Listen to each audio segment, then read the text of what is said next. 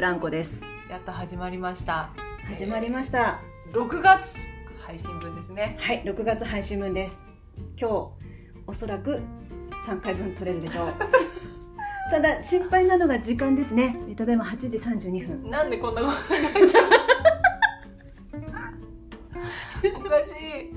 私たちはもう今日ココハチを取るために、うんもう私なんて夕方にあるミーティングの予定を前倒しにして 朝9時半からミーティングにしてもう午前中にはもう終わらせてたの。そうです。でもうじゃあ3時ぐらいからできるかなっていう感じだったうんうよね、ん。3時合流でまあちょっとね、まあ、今4時、4時ね。遅くても4時みたいな。イメージだったなんとなくね。うん。でももう今なぜか8時半っていう。そうですね。なんでだろうびっくりしてますけど その間ちょっとちょっと喋ったらこんな時間になっちゃった。ありがち。ありがちではありますけど。まずじゃあ私たちが今どこで収録してるかをみんなに教えてください。銀座です。イエーイ。銀座のとあるホテルに来ております。そうです。待ってこれは遊びじゃないからみんな。遊びで来てるわけじゃない。もうどうしてもここで収録しないともう、うん。まあ、言うなればココハチの存続の危機だったと言っても過言ではないですね。あの事件が。事件が起きたんですみんな。何の事件だっけ？何の事件起きた？なんでうん。ホテルで収録しないといけなくなったか、うん。なんだっけ？なんでですか、だってうん。家で収録できないってことになったんですよね。これなんでですかって言ってる時点でもうみんなやばい。私のせいだった。すごいねシリアスな顔で「なんでですか?」って今言ってたの。みんなに 見せてあげたい。ちょっと今し信じられないっていう顔をしてました今。ボンボンが信じられないっていう。本当に。なんか何度もブランコが「何ですか？その理由言ってやってください」くらいの顔してたけどそれは私の理由ではありません。本当にお恥ずかしながら、えー、私の。いや恥じることは何もないぞ。自信を持って 自信を持ってね。自信を持って。まだ特定されたわけじゃないし。あそうそうそうそう。個人攻撃はまだ来てます。ちなみに。個人攻撃も嫌がらせもまだ来てません。そうそう。だから安心してほしいっていう話だよね。まずは。まずまずはね、うん。まずはこう事件は起きていないっていうことをまず伝えたいと思いますね。そうそうそうただ誰かを動かすようなことを私はしたかもしれないという。心当たりがあるから今ちょっと自粛しているっていうね、まあ、私がね住んでる A と B 棟と棟が2つに分かれていてそれぞれそれぞれ多分7個とか6個ぐらいずつ人が住んでるんですけど全てのお部屋にチラシがね入っていて管理会社からお世話になっております。先日クレームが入りましたので皆様にということで、えー騒音のクレームということで。でもバイクかもしれないと思うよここはまだねちょっと思いました。なぜなら目の前にちょっと大きなショッピングモールがあるのでうでもまあこう住宅建物内における騒音のクレームという、まあ、明瞭なこう内側にあるよ問題がっていうことがまず書かれていてただ騒音というのも個人差があります。感じ方にんうんっていうこうね思いやりがこうちょっと皆さん理解を示しましょうってのがあったんですけどただまあ、マナーをっていうところで、そしてえ以下のことにお気をつけください。ということで、え深夜の話し声や笑い声って書いてある。つまりここ味つらい もうほぼ特定されている。まあちょっとね ちょっとびっくりしました。なんかもう名前が書いてないのにもうブランコさんって言われてるような気がして私はもうもう震えましたけど。まあでも確かにそんなに遠慮してなかったかも。でも最初は言ってたと思うよ。その去年うのん。ポッドキャスト撮った時にうん。何回も言ってた。なんかあこれこんな大きな声で話したら隣の人も本当何喋ってんだとかうるさいって言うと思うみたいな。言ってた言ってた。うん。言ってたと思う。言ってた言ってた。で逆にこう一緒に話しませんかって誘ってみたらどうだみたいな 話をしてました。そうそうそうだそうだそう掛け持ちしてるからブランコさんが。あそうですね、うん、結構もうポッドキャスター的な 感じにポッドキャスター風味な感じではなってきてるからと毎晩のように配信をさせていただいているので。ちょっと好評なばっかり。に 盛り上がってるから。いやまあ、私が、まあ、ちょっと楽しい人たちが多いので、うゲームなんかやってね「はいはいはい」とか言っちゃってるので私も「はいはい分かった分かった」とかって、まあ、めったに分かんないのでっていうのもあるんですけど。ちょっとねまあ割とそして声もね小さい方ではないのであと笑い声は特にねいい声してるから。してないから。いい声してるばっかりに今回たまたまねちょっと裏目に出た可能性がある。出,、ま出たんでしょうね多分。あれはもう私だと思った方がいいと思って。違くてもね。そうそう角部屋じゃないし。あの だから上の人隣の人2人2件うんもう3件に迷惑をかけてる可能性があるなと思ってそうでちょっと間もなくね引っ越すので次は角部屋を狙ってます。うん。できれば角部屋最上階、いいですうね、ん、その隅四隅に向かって喋ってる隅に向かって喋ってほしい。そうもう外につながっている壁のに向かって話したいと思うんですけど。とりあえずまだ引っ越してないので、ここにはあの調整していただきましたけど。でもまあどうせ泊まるなら素敵なところにということで来ましたね。来ましたね銀座にね。うん、銀座に来ました。いいところですちょっと先事件がありましたよね事件がありましたね。辛かった。辛かった。でもまあちょっとあのー私の記念すべき年齢になったんですよ。ちょっと表現が難しい。その 本当に。っとちょっとみんなに分かるようにもう少しちょっとこうどれぐらい記念すべきなのかっていうことをちょ記念すべきなのっと、か、うん。15の時からうんこの年になるのを待ってたの。知らなかった。そ本うもう15歳の頃から、うん。この年代になった時当、にどうやって人生を楽しむかっていう本ばっかり読んでたの。へいえやそんなに楽しいんだ。そこまで行けばって思ってたのずっと、うんうんうんであの年上の人たちも20代と違うからって言ったらもう分かる。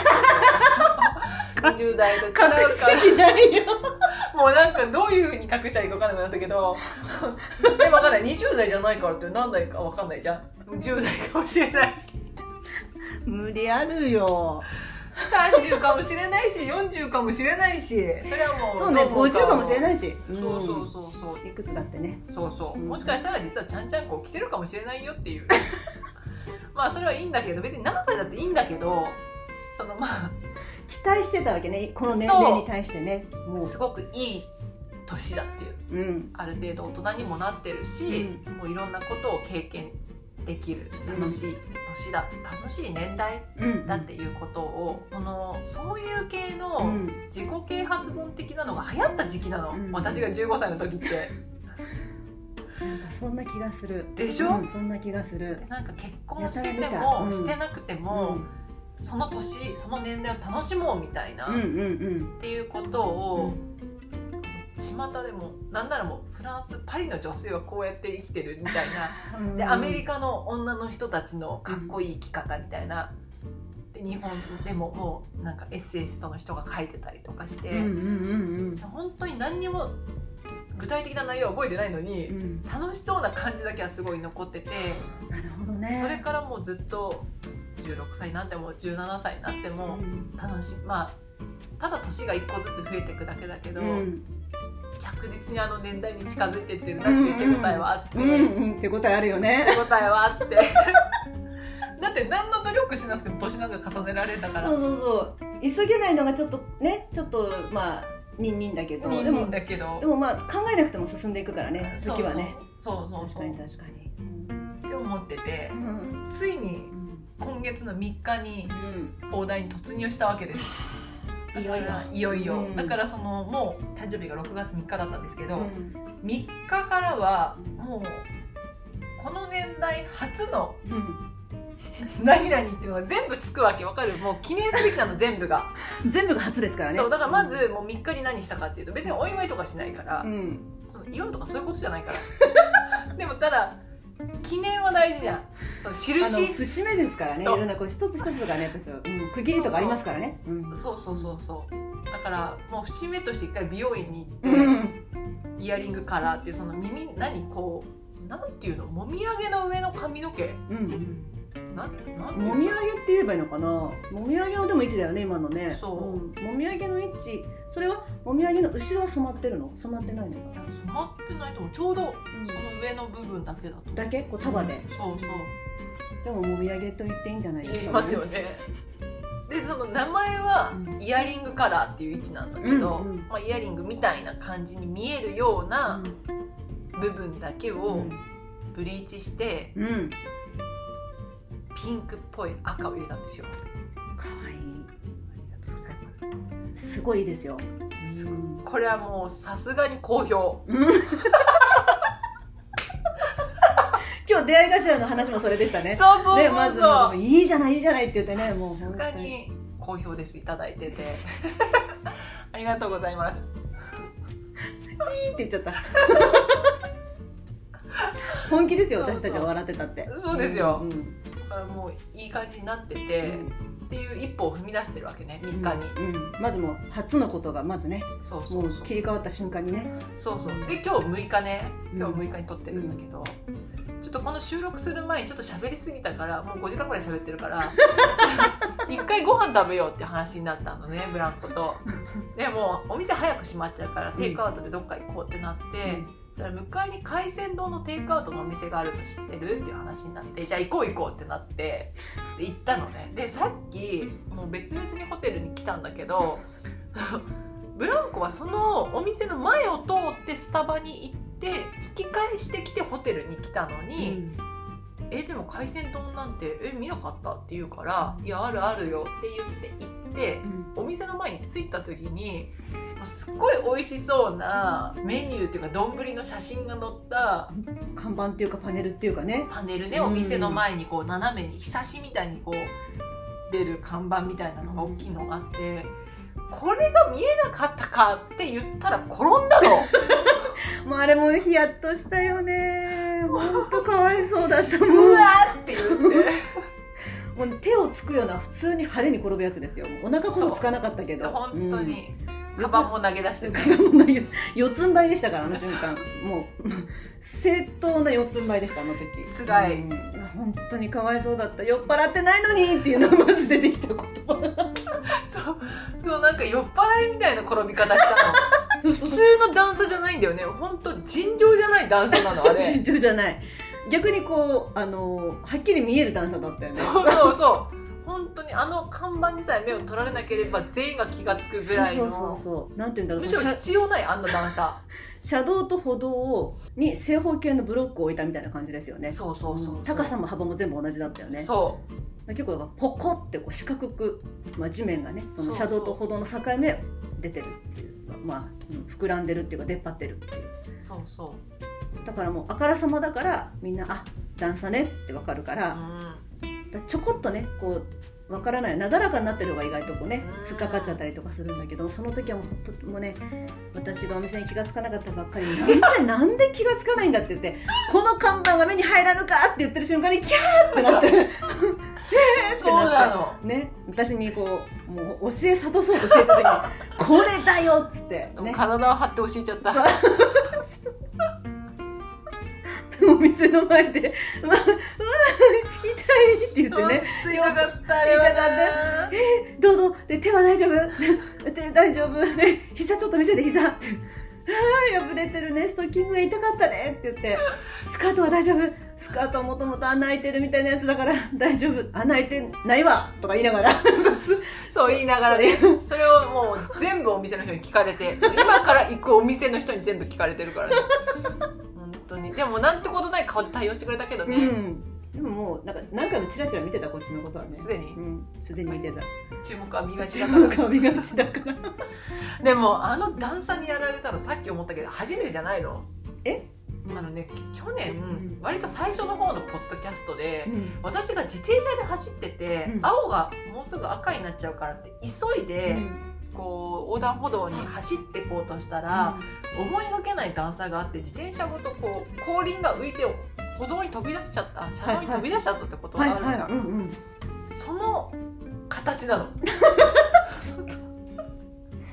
辛い。あんなやつだったの？だからこのままいくとまず1年に1回あれにやられるっていう経済になっちゃう。あの1年に1回の転倒本当に気をつけてほしい。もう首へのダメージがもう、ね、やばいよももう本当もうね今回で最後にしようっていうぐらいで。今回最後、うん本当に。もうこの年代最初で最後の転び。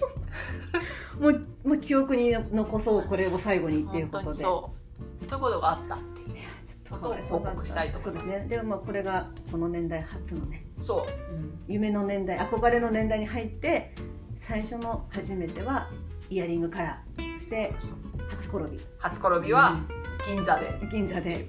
ヴィトンの裏で。そうそうそう本当ねこの「初転び」っていう冠っていうかタイトルがつくからまだいいもののじゃなかったら本当もう何？辛いよね。得るものないよ。辛いよね。辛いよ本当。だからもうギリその初転びっていうところに救われたなっていう。初めてでよかったなっていう。そうそうそう。新しいこうね時代に突入した後でよかったなって。そうなんですそうなんです。まあ今日のちょっとバスタブはうっていう思いをするでしょうけど。お風呂好きだからね絶対入ると思うけど。割とそこ根性で乗り切るタイプなんで。帰りにちょっとブランコはセブンイレブンに寄ってパワーパート買っていくかって言ってくれたんですけど、うん。えなんでっていう大丈夫な気がするっていうことで買わないで帰ってきました、そうそうそう。途中ねあのドラドラッグストアもあったからうんキスパワーパッド買うってもう一回聞いたんですそうけどそう。そそしたら「え貼らないけど」って言われて。う冷たい。心配してくれた人に対して冷たい。いやあの貼るか貼らないかあのはっきり言ってもらえたからあ貼らないんだと思って。じゃあ行こうそのまま帰ろうっていうことでね急に冷たくなるっていう。冷たくないんだけど。あの明快な答えだったってだけなので大丈夫です貼らないけどっていうそうね貼らないけどって言って「あそうかそうか貼らないのか」っつって「買っても意味ないもんね」って帰ろうって言って。そうそうそれで帰ってきました。美味しかったですね美味しかったね。ね。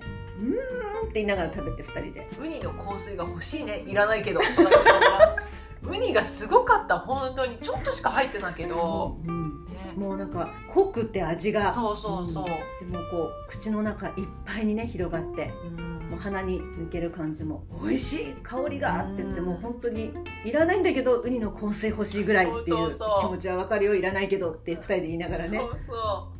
壁に貼る日本地図のポスターの九州ぐらいの大きさのウニなわけ。そんな大きくないってことねそれなのにね九州ぐらいの大きさだよ。やめて。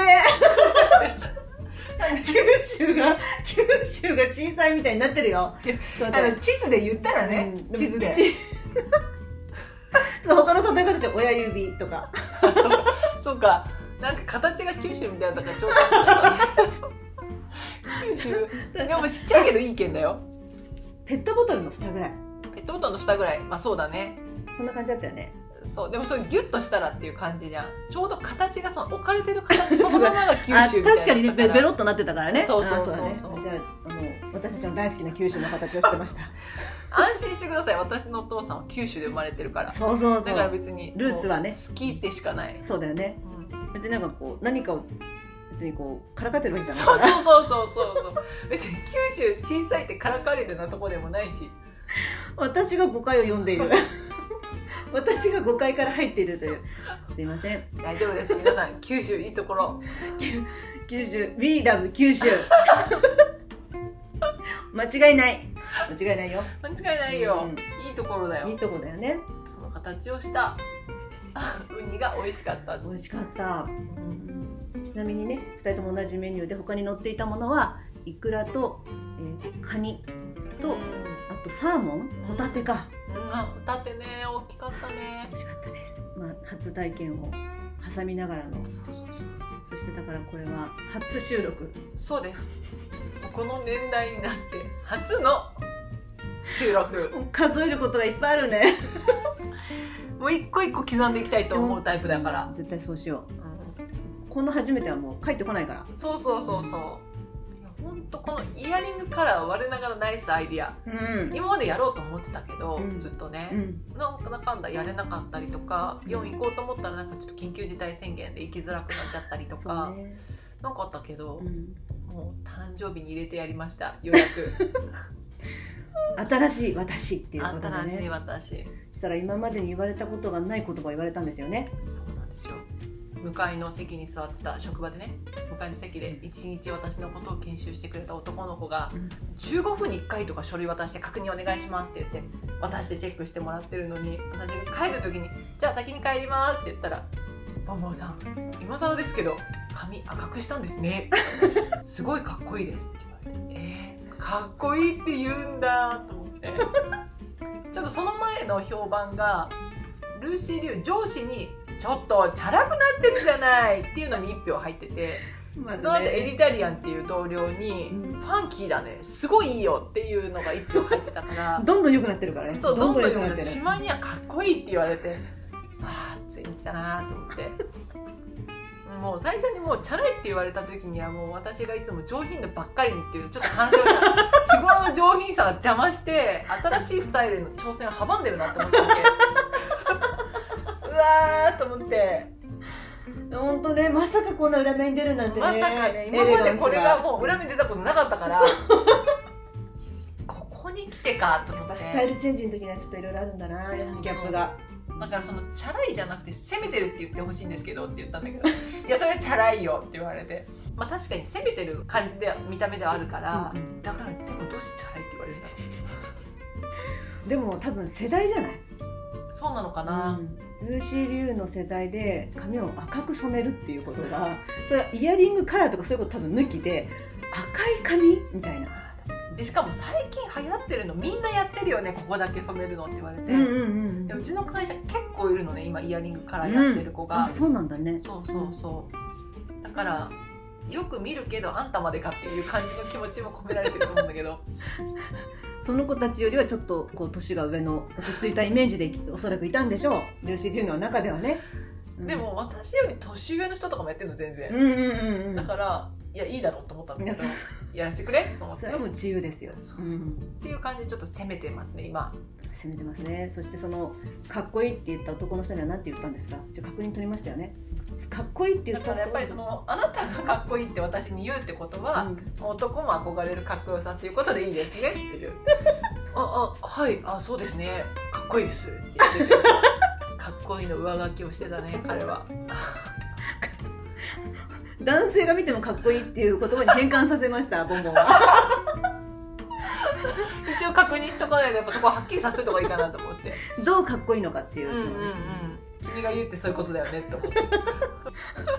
すごいいい人でうん。すっごい温和なのね。へえだからもう腹黒いところを見せてほしいって言ったら「いやもうすっごい僕は腹黒いんですよ」って言って「いつ腹黒いの見れるの?」ってタイムカードを押した瞬間ですね」な そのコメントがまた可愛らしいんだけど。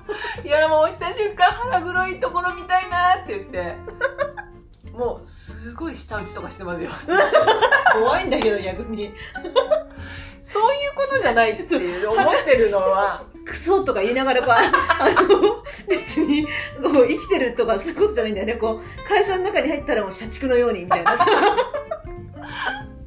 そういうのが腹黒いって思っちゃってるのかなもしかしてね。どうなんだろう。でもその時点でいい人だけどね。そうそう思うよ、うん、だって会社の中ではだってもう切り替えてるわけでしょ？そうそう。結局いい人なのあの人は。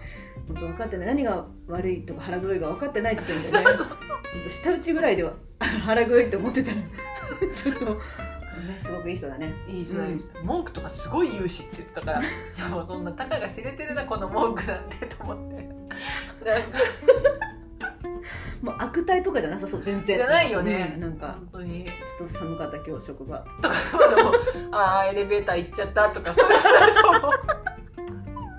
そういうことだと思う。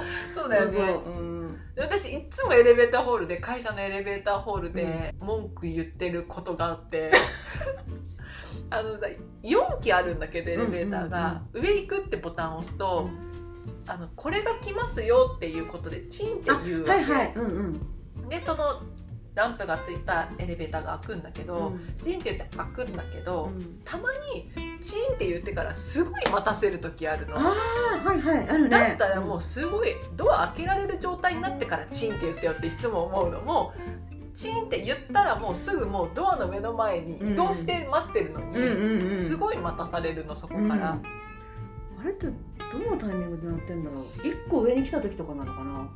多分もう上に行くっていうボタンを押した瞬間に4機の中で「私行けます!」っていうエレベーターがチンってその行く意思を示してるなと。思う。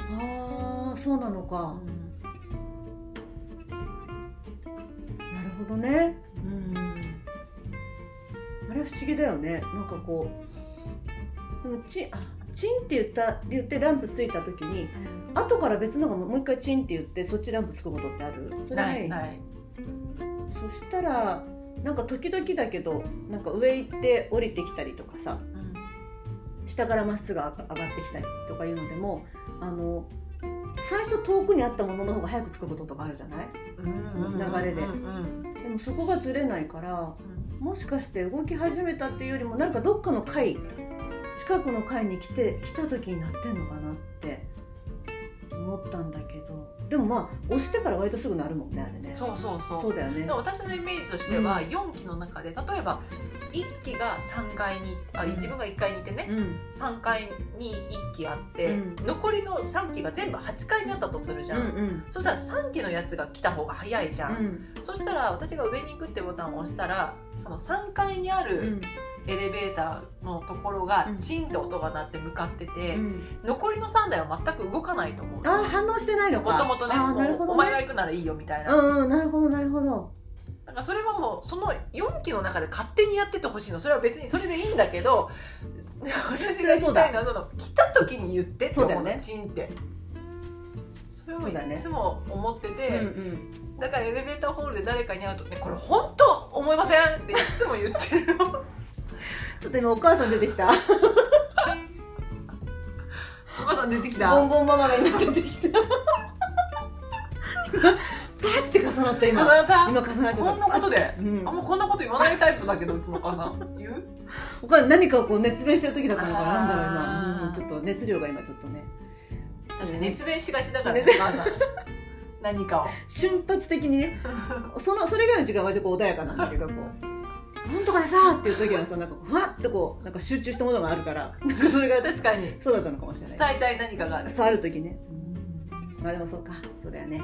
ですぐこうふっと ふっとオフになるんだけど。なんかの瞬間ガッてこうでもそのやばいじゃん緩急。多分ほらもともとスタミナがない方だから多分。なんか疲れてるからね。スイッチオンにしたらすぐ省エネ入らないと多分こう持たないかもしれないそれは分かる気がします。分かる気がします昨日ツイッターでねうん。あのすごい体の底から疲れがみなぎってくるっていうツイートがあったんだけど それをお母さんに言ったらもうすごい共感しかないって言ってそれだ言いたかったのは今まで言いたかったのはこれだって言ってた。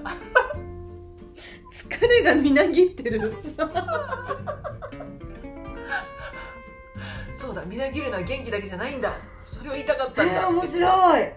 そういう感じ？ボンボンも疲れがみなぎるって感じそうそうそう疲れがみなぎるって感じ。そっか。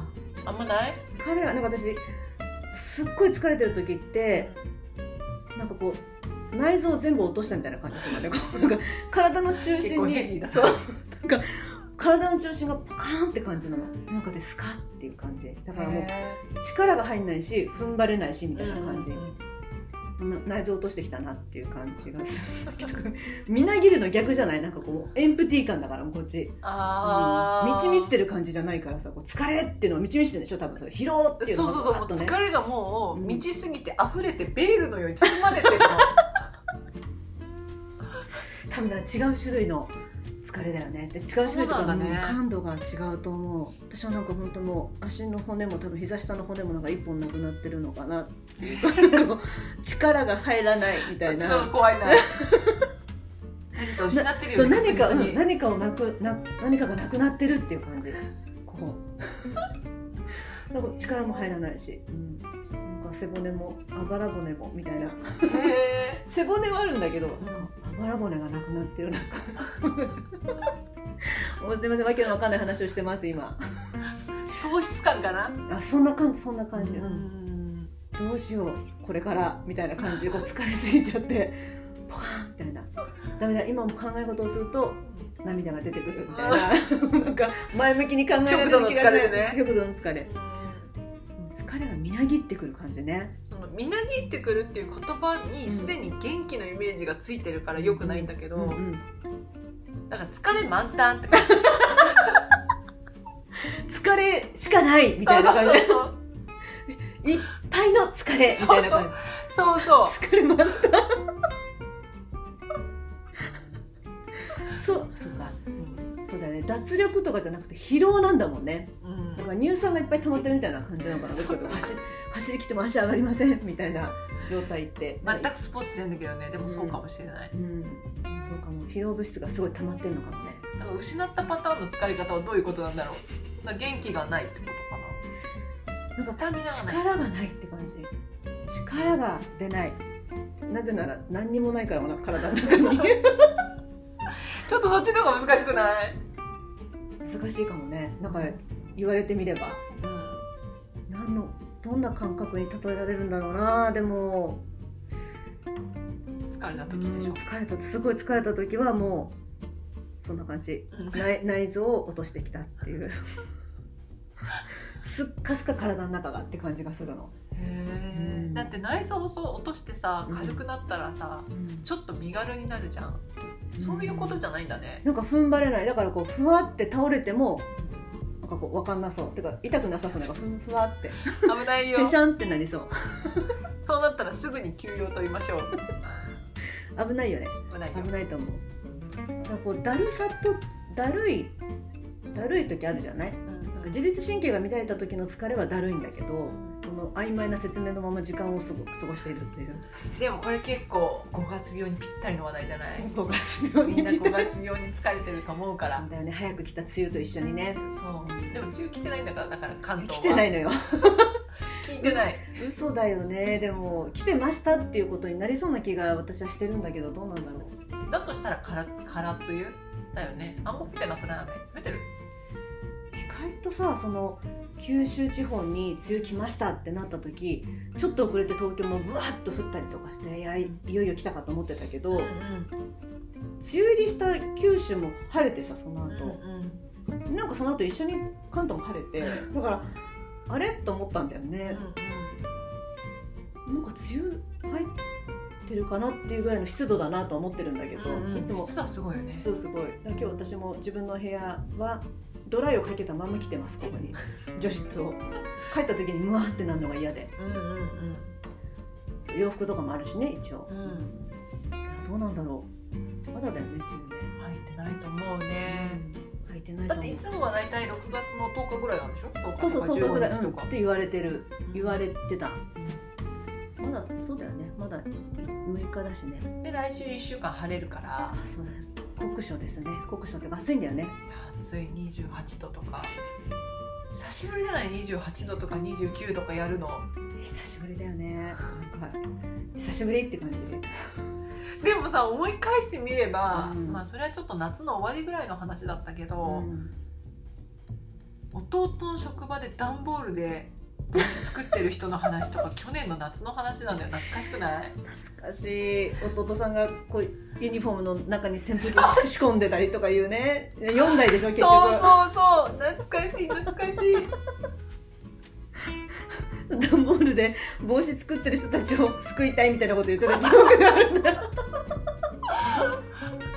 泣けるとか言ってでも当の本人たちは意外となんかなんてことないって顔してるんでしょ？そうそうそう、ね。意外と涼しいよって言ってる。そういうことじゃないんだって。帽子ぐらい買ってあげたいっていう。だって段ボールだよってもうなんか話してるだけで胸が痛くなるっていうね。そういう季節がもうすぐやってくる。もうすぐやってきますね。本当に。皆さんもう体大丈夫かな？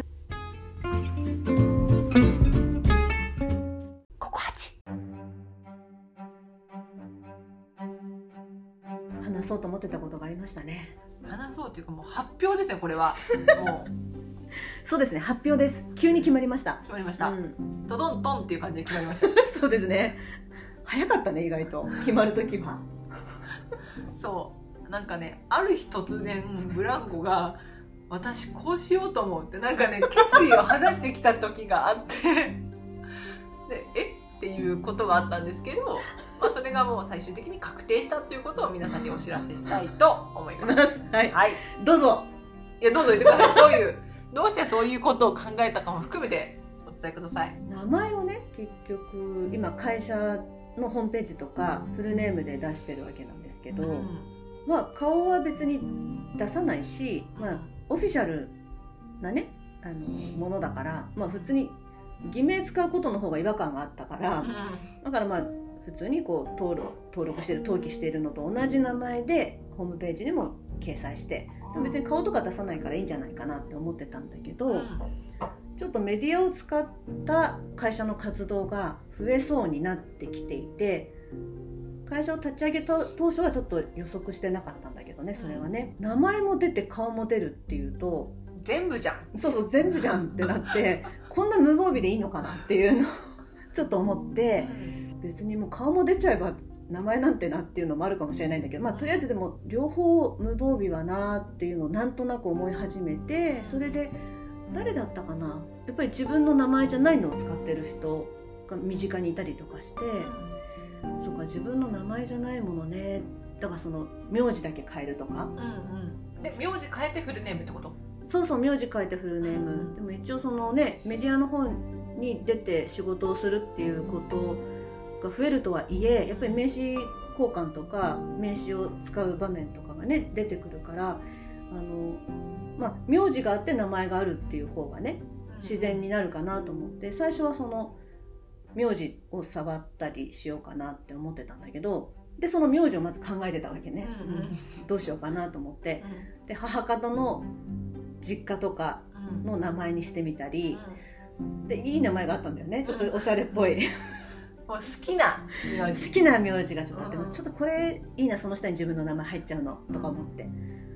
でね女性の名字は今のところ現世法によるとやっぱりあの変化しやすいので。うんだからその都度変えてるっていうのもねなかなか落ち着かないしあのせっかくその名前で覚えてもらったあ本名だとね。うん。せっかくその名前で覚えてもらったのにじゃあその名字が変わった後どうするのかみたいなこととか結構ややこしいからだったらもう最初から別の名字をあてがっておけばいいんじゃないかなっていうのをまあちょっと思ったところはありあの変わる予定はないですけど一応そう言っておきます。ええって思ってる人もいるかもしれない。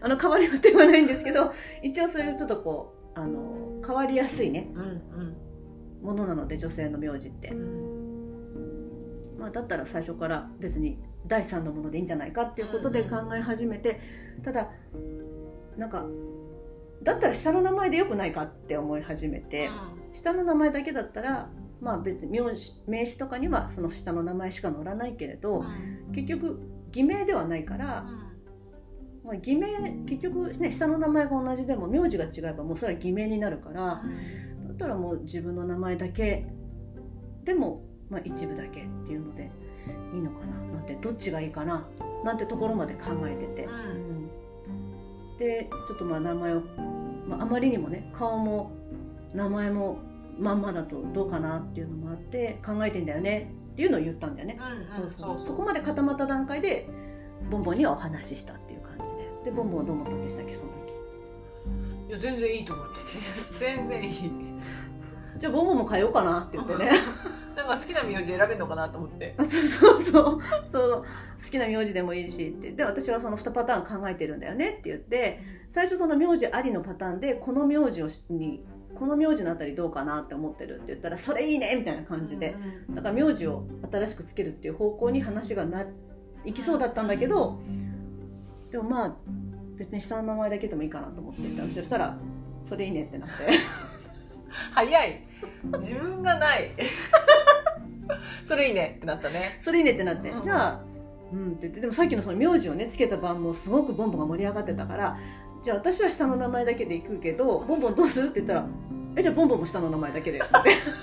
私も下の名前だけって言って自分がないよ。いやそんなことない。だってブランコが下の名前で行くんなら私も別になんか下の名前でよくないって言うから「いいよ全然いいよ」って言ってね。そうそう。だってさこっちがフルネームなのにさブランコがさ下の名前だけだったらさ何これってなんない？どういう関係？まあせせめて私の名前から書き始めて連名で書けば、名字が同じ風だって安易に誤解させるっていう手法は取れるよね。確かにね、うん。確かに。さ姉妹でやってんのかなっていう謎の。ああ周りには気使わせるよね。これ親違いそうっていう。これ似てないっていう。まあ話させたらなんか雰囲気は似てるけどみたいな。でなんか方々でそれぞれが2人とも長女でって言うっていうさもうなんか二卵性ソーセージかなぐらいのね。でも年はあれみたいな。いろいろまあ気使わせるけど口には出せないぐらいのセンシティブさぶりでよくない？すごいセンシティブだよ。超センシティブだと思います。まあ、っていうことで何それってことになっちゃうからえ別に、まあ、あの何の思い入れもないし名字にいいよいいよって言って。もう名字捨てるわって言って下の名前だけで行くわって言ったんですよ。名字捨てるわって話は一切してませんから。名字捨てるよっていう。思い出ないしっていう。そうそうそうそういう話になったよね。別にいいよ別に。名字別に特に思い入れないしとか言ってね。どうするじゃあ漢字とかどうするの？なんかひらがなにするの？別の漢字にするの？とか言ってそのままって言ってね、そうそう。なんですごいいろんな選択肢あると見せかけてくるけど、うん。ブランコ変えるのって言ったらそのままって言って 自分そのままかいと思って。私自分の名前の漢字気に入ってるんですよ。だからだからいいかなと思って。あなるほどね。そうそう,、うん、そう気に入ってなかった場合のためにチャンスをくれたってことね。あもちろんです、うん。ありがとうございます、で私はなんか自分の名前が子供の時はすごい嫌いで私は子供の時はもうザ女の子っていうのが大好きだったのでもうピンクが好きだったし、うん。あるアイドルの女性歌手が大好きだったし、もう母親にもなんでその名前にしてくれなかったのっていうぐらい。でもなんかえその名前も考えたんだけどちょっとなんか名字に合わなかった。なんかなんか言われて でも絶対考えてないのねそれは。なんかこう傷つけない嘘をつかれた多分その時は。うん。そうででもなんかこう私の名前が結局ね男性女性使える名前なので当時は男性の方が多い名前だった。今も割と男性の方が優位なんだけど、うん。もう病院に行っても大体「まるくんブランコくん」みたいな感じでずっと言われてもう女の子っぽいのが大好きだから「また言われた」みたいな。うんうん「また男の子だって言われた」みたいな感じでね。うん。でもまあ見たら「あ女の子だ女の子だったのねごめんなさい」みたいな感じで言われて中学の時にはすごいショートにしてたので「えまるくん」って言われてパッて顔見せると「あこちらへどうぞ」って。いや 訂正されないって普通いうに通されるっていうまあそういうアクシデントはあったんだけど、まあ、こう割とジェンダーレスな名前でうん。今は気に入っているのと、まあ、漢字もいい漢字だからいいかなと思って、うん。うんそれでね、まあ、そのままでいこうかなって思ってたっていうだけだったので、うん。もし好きな漢字があるんだったらそれでもいいんじゃないかなと思ったんですよ。ありがとうございます、うんでも考えたことがなかったのでうん、この名前だったらよかったなって思ったことがなかった？なかった。あ本当、うん。もうじゃあ自分にしっくりきてたんだ最初から。うん自分の名前にしっくりきてない人でいるの？その名前で生まれた時から呼ばれてるのに。なんか嫌だったとか言う人いるよあね嫌だったって変えたいうんあー。なんかこう例えば時代によってはさ今そうでもないけど一時さ女の子で子供の子がつかない人がすごく増えた時代だっていうか、梅とか？とめとか？もっと前の話ね。え？なんかこうなんていうの？えっ、とエリカとかさ、あうん、まゆみとかさ、はいはい。なんかそういうこう下に子供の子がつかない、ーうん。で逆にとも子とか、うんうん。えっ、と和子とか、うんうん。それがこう古い名前みたいなイメージの時があって、その時に「子がつかない名前が良かった」って言ってる子が結構いた、うんうんだからあそういうのあるんだなと。うちの妹なんで私だけ子がつくんだってたまに言う、あ本当、うそうかそうか。ん、でもそんなに嫌そうじゃないけど。うん。多分ね。うんうん。なんか流行りもあるじゃない名前つけるのとかね。うん。ね。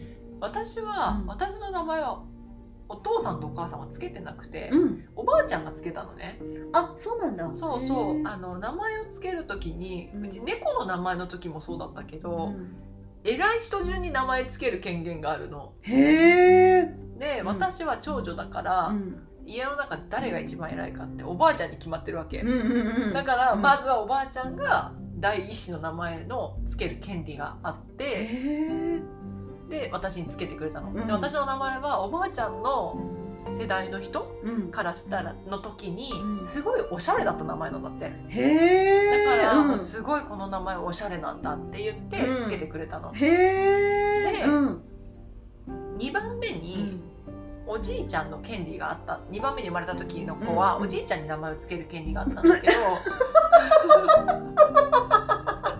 なぜなら年長者だからね次に、まあ、次にっていうか本当は一番年長者で男なんだけど でもおばあちゃんの方が偉いから仕方ない。違和感。今が今はねうちはもう普通だけどいいね新しいね。そう。う、ん。でもおじいちゃんは男の子に名前つけたかったの。あそうなんだ。だからうん。女の子が次生まれたからおじいちゃんは辞退したわけ、うん。それでお父さんも男の子に名前つけたかったの、だからお父さんも辞退したの、え？そしたらお母さんにチャンスが回ってきたの、うんうんだからお母さんが2番目のっていうか次女に名前をつけたのね。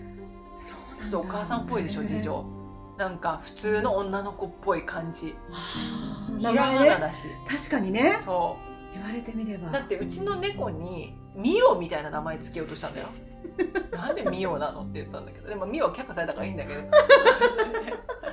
まあそれでお母さんがつけて。あで3番目にまた女の子が生まれちゃったから、おじいちゃんはもうそれで打ち止めだと思って、ーうんじゃあ女の子だけどいいいいやっつって、うん。おじいちゃんがもう決めるって言って、へーうん。おじいちゃんが決めたの。あそうなんだ。だから「子」がついてるのあ彼女には。そうなんだ。そう。で面白い。すごいこうなんていうかこうオーソドックスっていうかこう古き良き名前でしょ彼女は。そうだね。うんそう。だね。なんかこそう。なんていうのかな時の試練を経てきた。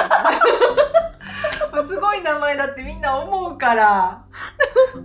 ハードル上がったよ今 だってどの漢字をその名前音のうん。どの漢字を当てはめても、なんか格式を感じるそうだね感じじゃない？そうだね。ん。そうだね。クラシックな感じよそうそうそう、なんその中の漢字の中で一番モラルがある漢字が一番採用されてるから。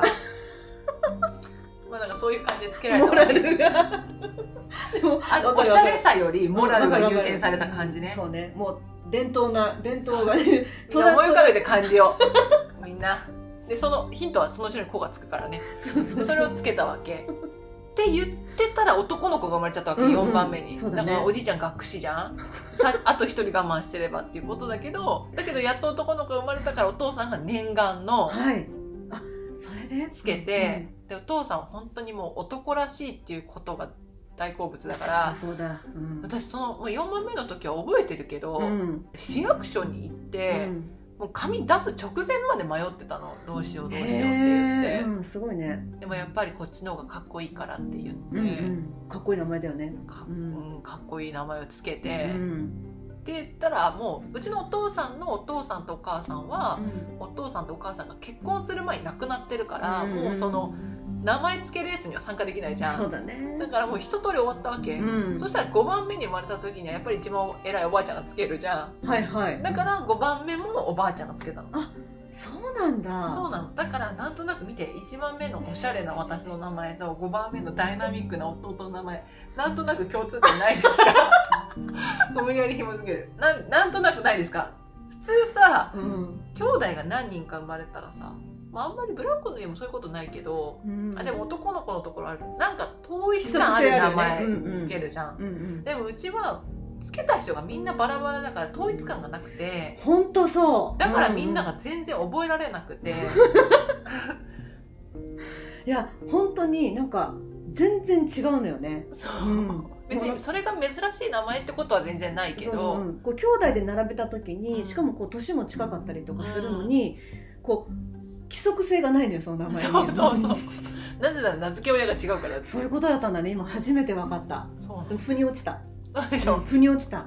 なぜならうちは4人とも父親がつけてるの。ああそうなんだ。だから意味が深いもんねだから4人とも。4人です思い出がもう思い出ばっかりっていうか 意味が分かった時は肩がこう重くなったりズーンってこうだからこうなんていうのかな。世界を背負ってるもんね。世界背負っちゃったから。うん。その父親の世界をねでも、まあ、感謝したそういうこう名前名前ってやっぱりその人の大事な部分だからでそういうふうな思い願いを込めてつけられたんだなって思うとやっぱりそれに応えたいって気持ちも出てくるから、うん。うんうんまあ、すごくいい名前をねあの考えてくれてよかったなって思うけど、うちもね実は私と妹同じ漢字が一つ入るはずだったの。へえそう。で弟ももう一つ入ってて、うんそうだからその規則性がある、まあ、つけた人が同じだからっていうのもあるんだけど、だその名前をつけるのが順番性っていうのもすごくいいと思ったし。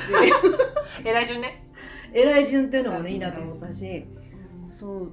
うちは父と母が全然そういう文字に対する感性が全然違ってて母はその字から来るイメージっていうのであの思うんだけど父はその漢字そのものの意味っていうのをすごく大事にする人だからなんかなんだっけなその、まあ、母がつけたかった名前子供につけたかった名前の中に「冬の馬」っていうので「トーマ」っていうのがあってかっこいい。うん、なんかこうえっ、となんていうのかな冬にその殺風景なところを馬がこうパッて走ってってるような風景がイメージできてその子美しいし、まあ、たくましいしっていうかちょっと哀愁もあってすごく綺麗な景色だなと思ったみたいなんだけど父親はそれを聞いてなんか寂しいっていう。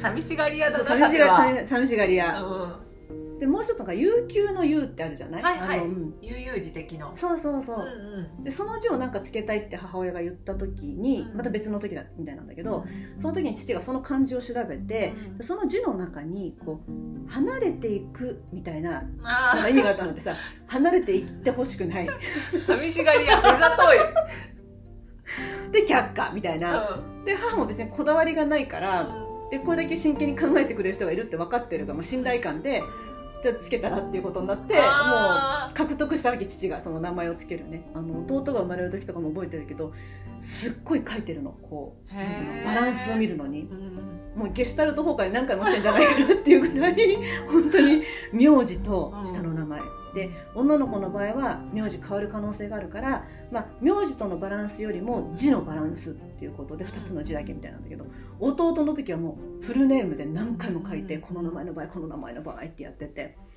だからまあその名前ってこうやって決めていくんだみたいなのをこう背中越しに見てたっていう感じだったけど、いや今のすごい面白い。本当？面白かった、うん、本当は私はうん。アスカっていう名前になるはずだったの。へえ ちょっと今アスカアスカ越しに見てみた今。見てみたどっちのどういう字だったの？いやでもアスカはもう漢字が決まる前に却下されてあそうなんだ。名字の2文字目の母音が「あ」だから、うんうん。あ言いづらいってフルネームだと言いづらいっていうことのがなってなしってなってなるほど、うん。それでじゃあこれにしますってなったんだけど、うんうんうんでも私の名前って別に珍しい名前じゃないし、まあ、いない全然いなくもない普通の名前なんだけどデイサービスで働いてた時に、あのそこに来てた利用者さんに「うん。名前なんて言うの?」って聞かれて、うん。名前言うと、うん。その世代の人たちうは、ん。結構何人かの人うに、ん。女優さんみたいなのって言われるの。あへえやっぱり、ね。うん、そうなの？と思って、うん。で女優さんにむしろいないしこの名前。だから私はあんまり思わないわけ、うんうんうん女優さんみたいとは、うんそうだよね。でもそうやって言われるんだよっていうのをおばあちゃんに言ったら、うん。おばあちゃんはそれは当然だよ。だって私の時代に一番おしゃれだった名前なんだから。そうなんだと思って。一番おしゃれだったって言われるのがなんか一番嬉しくない？一番嬉しいよ。的にはね。そうだよね。最高だよ。そうだよね もうこういう決め手だよね完全にね。もうその名前でよかった本当に。いやもうよくぞつけてくくれたと思って、本当だね。そうなんだ。面白い。うちのね猫はねクリームっていう名前なんだけど、うんうん。これは猫を引き取ってきた時うにん。名前をつけなきゃいけないってなっうて、ん。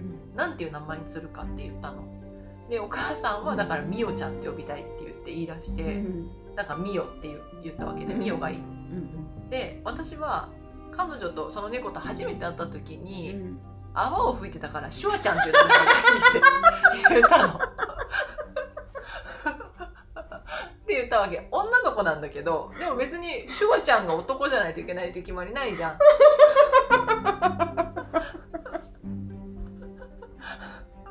だからシュワちゃん。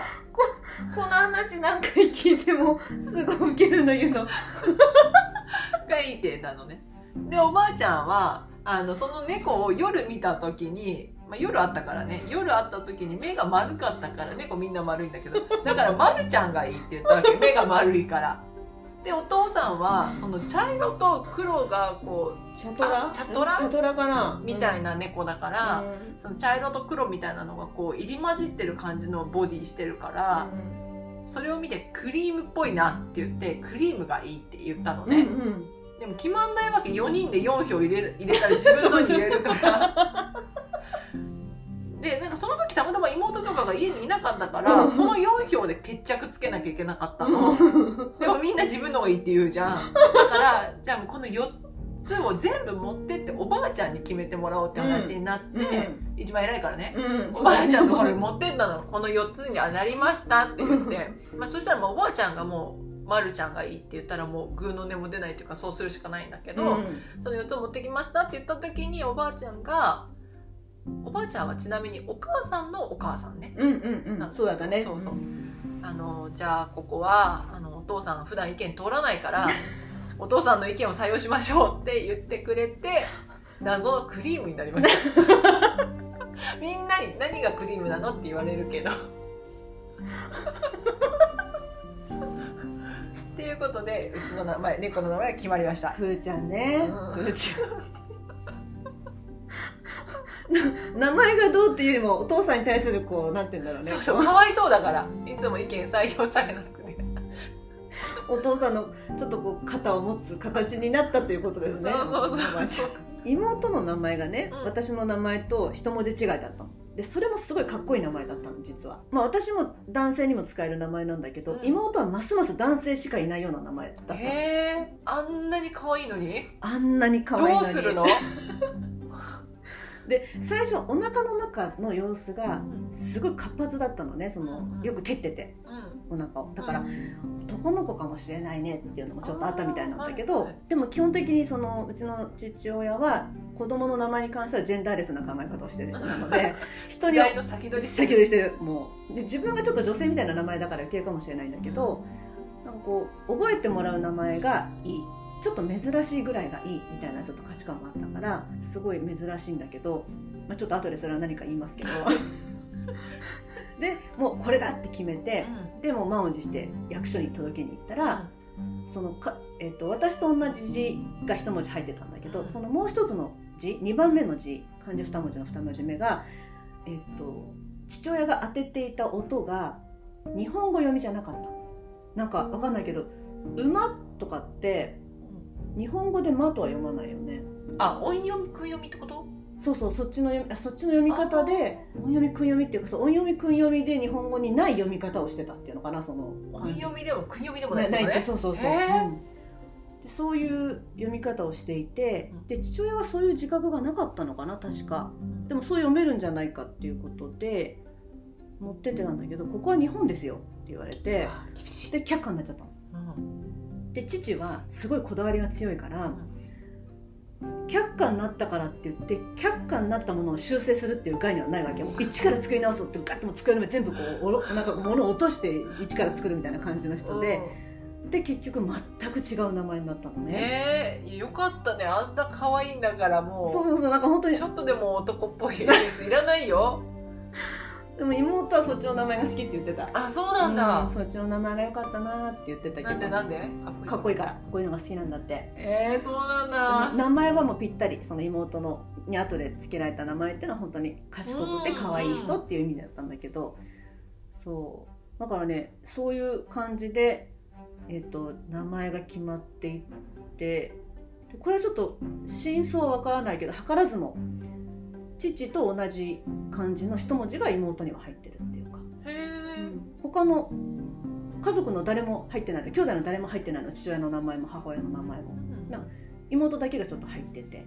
なんかそこに意味があるのかどうかわかんないんだけど、まあ、でもとにかくすごいなんか中性版ではなく、んそこにプライドが。そこにプライドがあってっていう感じ。でだからちょっと私と妹の名前はあんまり脈絡がないんだけど、うんそうだよね、うん、でも弟2人は同じ漢字が一文字入っててっていう感じでねしてくれたけど。なんかでもいろんな人が名前つけるとね面白いなって思うけどね。ねうん。えうちのおばあちゃんの名前うは、ん。もうそのおばあちゃん以外聞いたことまあもうおばあちゃんっていつもう何何かの3年か6年生まれの人なの？何？昭和かな？大正？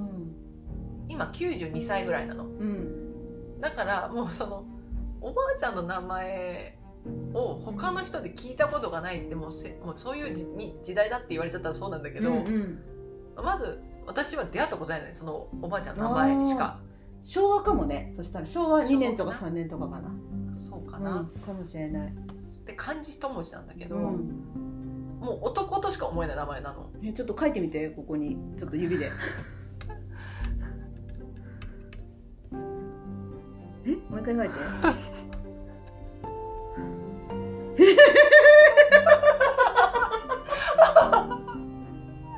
見たことない。見たことないでしょ、でも確かに男の人みたいな。で言われてもなんかわかる気がする。そうでしょもちょっとフェミニンな感じしないもん。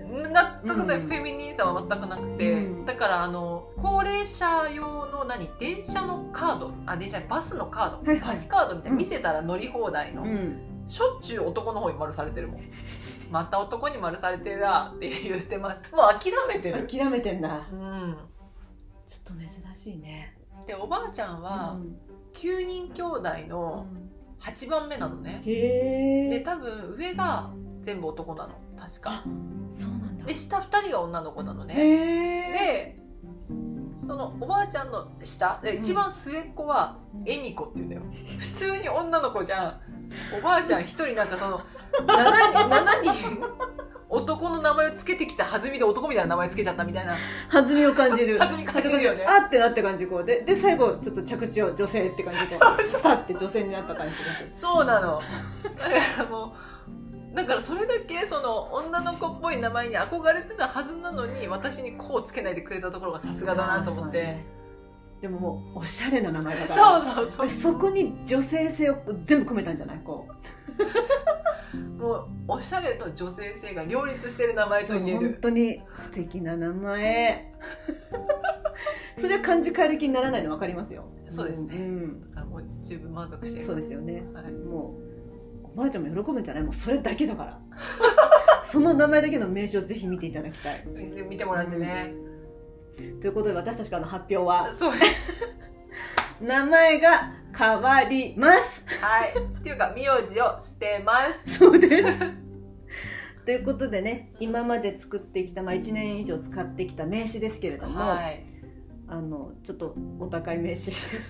これも多分最初の方に喋ってるよねポッドキャスト。喋ってます。喋ってるよね。喋ってます。実はあの喋ってる配信を聞いたある方から問い合わせをいただきました。あのちょっともし可能だったらでいいんだけどちょっと名刺送ってもらえないかっていう。見たすぎ見たいて名刺を見たいあんだけ言ってたら見たいっていうことで。いやもちろんです。でそういうお問い合わせも受け付けてますからね皆さん。受け付けてますからね、名刺お仕事頼むことがあるかわからないけれど名刺を見たいから名刺を送ってくださいっていうのを喜んでお受けしますのでだからその名刺には名字が入ってますから入ってますね。知ることができます。知ることができます。でもその名刺はそしてフルネームで入ってる名刺は今後一切使わない名刺なんでおそらく。あんなにエクスペンシブだったのに。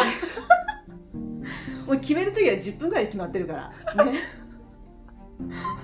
と誰も止めないし。そうそうそう。ん、2人ともそうなっちゃったし。う でさその決まってもう今後名前だけでやっていくって決まって、うん。これ面白いことになったなと思ってお母さんに「今後うちの会社名前だけでやっていくから」って言ったら「えキャバレーみたい」って言ってでキャバレーってもう反応がいにしえじゃん。ちょっと待って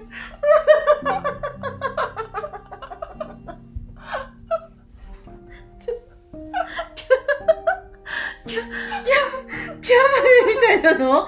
本当に？えショック。い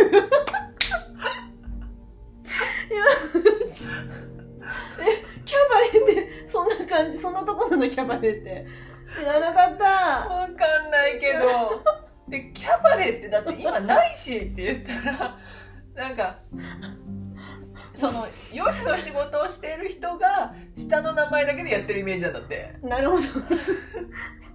キャバレーなんかミュージカルのイメージがもう今は強いですけど、今片足上げてたでしょ？肩組んで。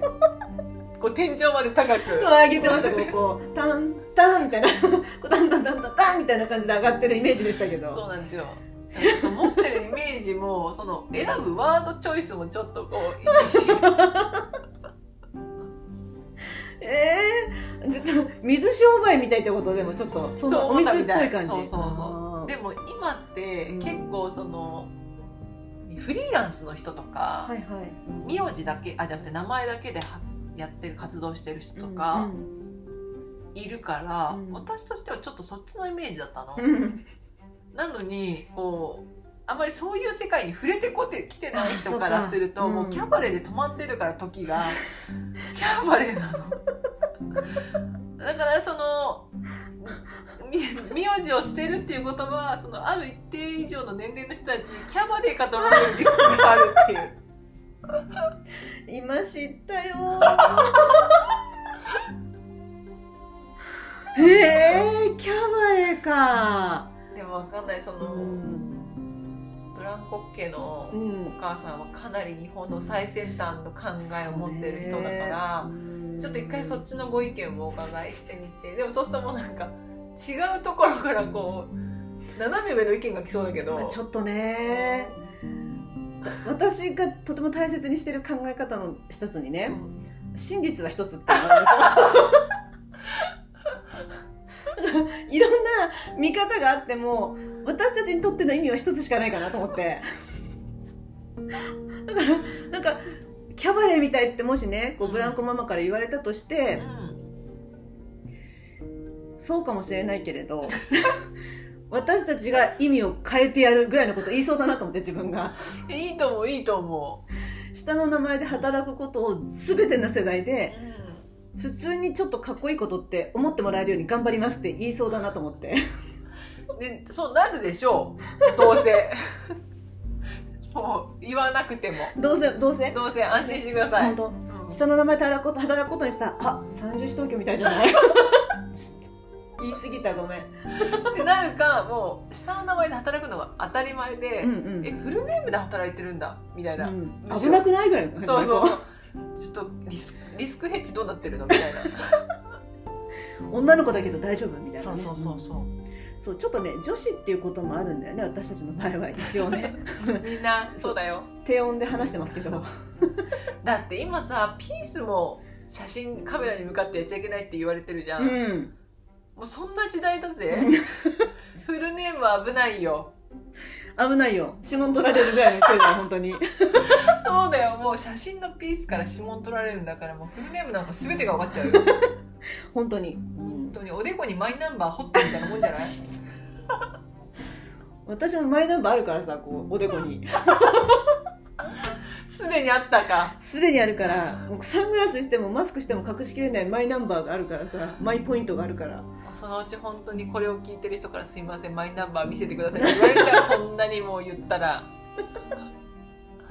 その写真だけじゃ送りますよそしたら。なんだこれでもそういう人はその、うん。早瀬さんのイラストを見てくれればね。ラストだから、うん。この前なんかちょっとこのスタイフの方でねお話ししてた時にある方があのなんかなんだっけそのぶ仏教の世界であるでしょこの第三の目みたいな。うんうん。それかと思ったって言われて、あイラストだからね。本当にあると思わなかったもんうん、ね、イラストとしてそれを入れてるのかと思ったみたい。どういう意味を込めてると思ったの？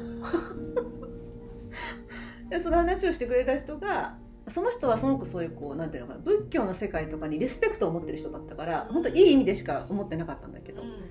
じゃあもうなんなら自分も入れちゃいたいぐらいのそのイラストに でもさすがにそれは私にはっていうぐらいのきすごく控えめな人なんだけどだけど私のイラストにそれが入ってるっていうのがなんかそういうことなのかなみたいに思ってたみたいで。なんかあんまりこう真にあそこまでイラストにしてもちょっと真に受けられない可能性もあるっていうことを初めて知ったんだけど。でも恐れ多いわって言われなくてよかったね。どういうつもりって言ってね。そうそうそう本当に。それはもう本当にほっとしたけどそこそうね確かにそう言われてみれば。でリスペクトしてる人ならなおさらね憤慨されても仕方ない、うん、確かに。ちょっとねだから顔をさらすということはちょっとそういうリスクもね。うん。うちあのボンボンだって地味な顔じゃないから。もう顔一回見たら覚えられるでしょ大抵。そうかな。そうでもない？覚え。なんか初めましてって2回続けて言われたりとかすることないでこの間、うん。表参道で、ハーフですか?」って言われた、うんおおまあ、マスクしてたから何もわかんないけどね。あでもまあでも目目パッチリしてるからね。でももう目しか出てないんだよ。だからなんか一瞬迷って「えー!」って言ったけど「まあ待って待って」と思って目しか出てないじゃんと思って。だからなんか立ち止ま立ち止まらせるための何かだったのかな。あ違うその人は、うん。あの最初なんか「お茶しませんか?」って言ってきたんだけど、うんあちょっと行かないといけないからって言ってそれはなしになったんだけど、うん。ちょっと喋ってたら、うんハーフかと思って声かけたんですよ」って言われて「うんいやどことどこのハーフ？ちょっと具体的に それちょっと聞かせて」って言って「いややっぱアジア系のハーフかな」と思ってアジア系？でうん。アジア系のハーフ？思ったんだって。韓国とか。韓国とか？ちょっと私の読みと違うんだけど私はそのハーフっていうところを考えてもしなかったからうん「純ジャパニーズだよ」って言って。あっていうかその彼は、ん。あのねまず最初に「うん。あの Can you speak English?」って言われたの、うんうん。で「Can you speak English?」って言われてんのにうん「うん、ちょっとね」って言ったの。ちょっともうもうボンボンモードだよす 最初から。それで「ああよかったよかった」って言って彼はそこからひたすら英語で話しかけてきてるわけ、うんで私も本当衰退してるなって思ったんだけど、うん。全然前はもうちょっとこう英語をちゃんと勉強した時はちょっと喋れたはずなのに、うん。なんか全然喋れなくなってたの、うん。ででも言ってることは全部わかるの、うんだからまさかの英語で向こうが喋ってこっちが全部日本語で答えるって。うんうん。あまあでもそんなことない。えー、結構大きいとは言われるけどでも普通家族の中ではとか全然答えて。慎重な話そうそうそう。で向こうが「そうなんだ」とか言われて「どこにあなんだっけ今日何しに来たのここに」とか言ってて「今日病院行ってきたんだ」とか言って、うん。で会話してて、うん。で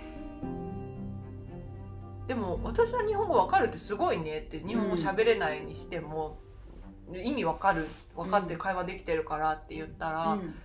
あの日本に3年ぐらい留学で来てて、うん。勉強してうて。ん。で今は日本の会社で働いてるんだけど、うん。でも仕事は全部車の輸出日本の車を輸出する仕事だから全部英語でやり取りしてるから、まあ、ちょっと日本語喋れなくなっちゃったんだけどねって言ってて「いやでも全然こんだけ会話成立すれば十分だよお互いに」って言って。て「でどこの国の人なの?」って聞いたら「うん。ドバイ」って言われたの。うん。グラッときてる。私言ったことあるか分かんないけど私ドバイ行きたいって去年からずっと思ってて。言ってる言ってる言ってるでその私のリマインダーに入ってるのドバイに行くって。ねドバイなの？って言って、私ちょうど行きたいと思ってたって言って。逆ナンパみたいになってるよこっちが。え最高じゃんって。だからドバイに住んでるの？って言ったら「西麻布」って言われたら「西麻布かい!」と思って。西麻布住んでるって言ってがっかりしたの初めてだと思ったの向こうは。いやこっちはもうさドバイに、まあ、さい仕事をしてるって言ってたから、まあ、それはそうなんだけど、うん日本に住んでるんだけど ドバイに住んでるっていう完全に思い込みしちゃってたから、その時に、うんなんだ西麻布かと思ってそこら辺じゃんと思って。上から 違う違うドバイに比べてね。わかるよ。わかるよ、うん、もうだってドドバイてっぺんだもん今ね。そうそう。えー、と思ってもしかしたらなんかつてでいけないかなとか思ってたわけその時は。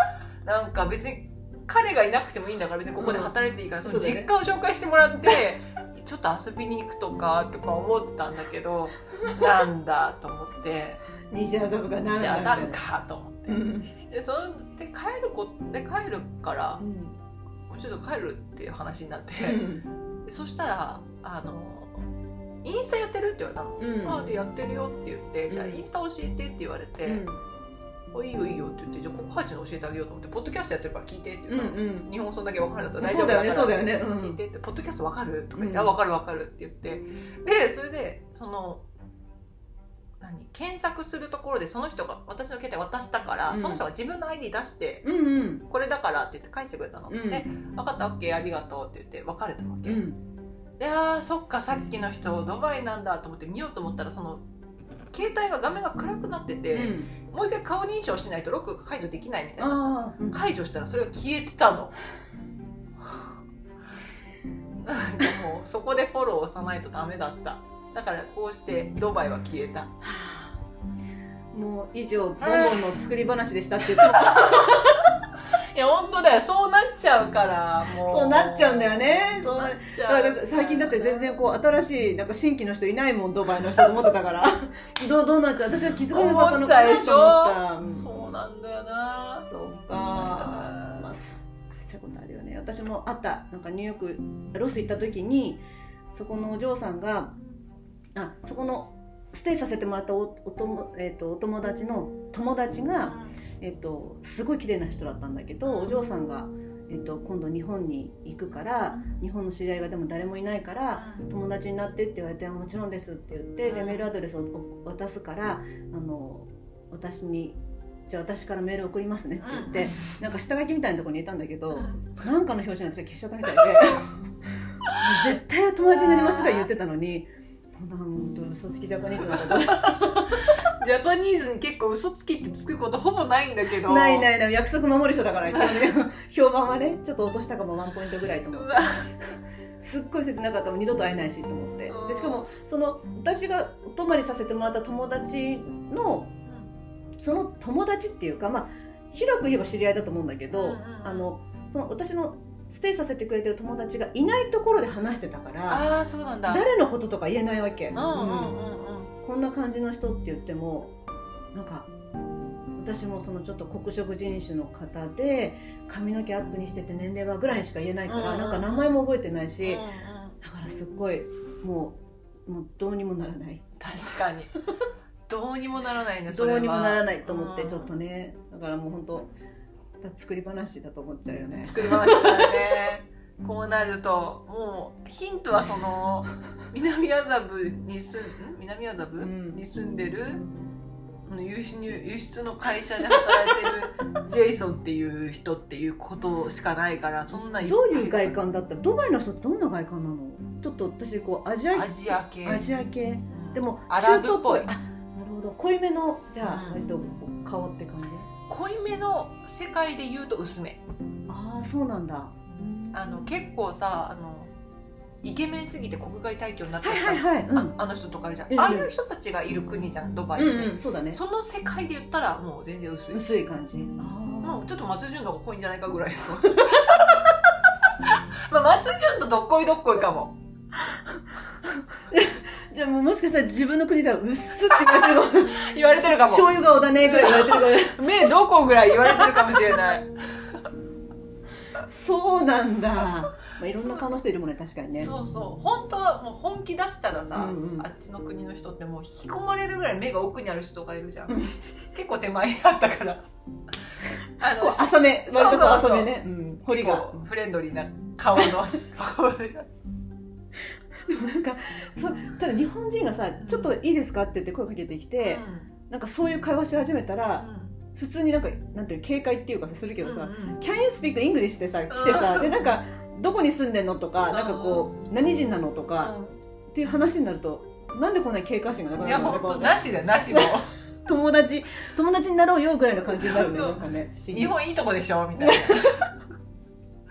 でドバイ行きたいと思ってたらさドバイもいい国だって言ったら知ってる知ってるって言って。私は行きたいんだよってね。行きたいでちょうど去年から思ってたんだって言って。いやいいと思う。そういうこともあるんだね。そうなんですよ。ココハチ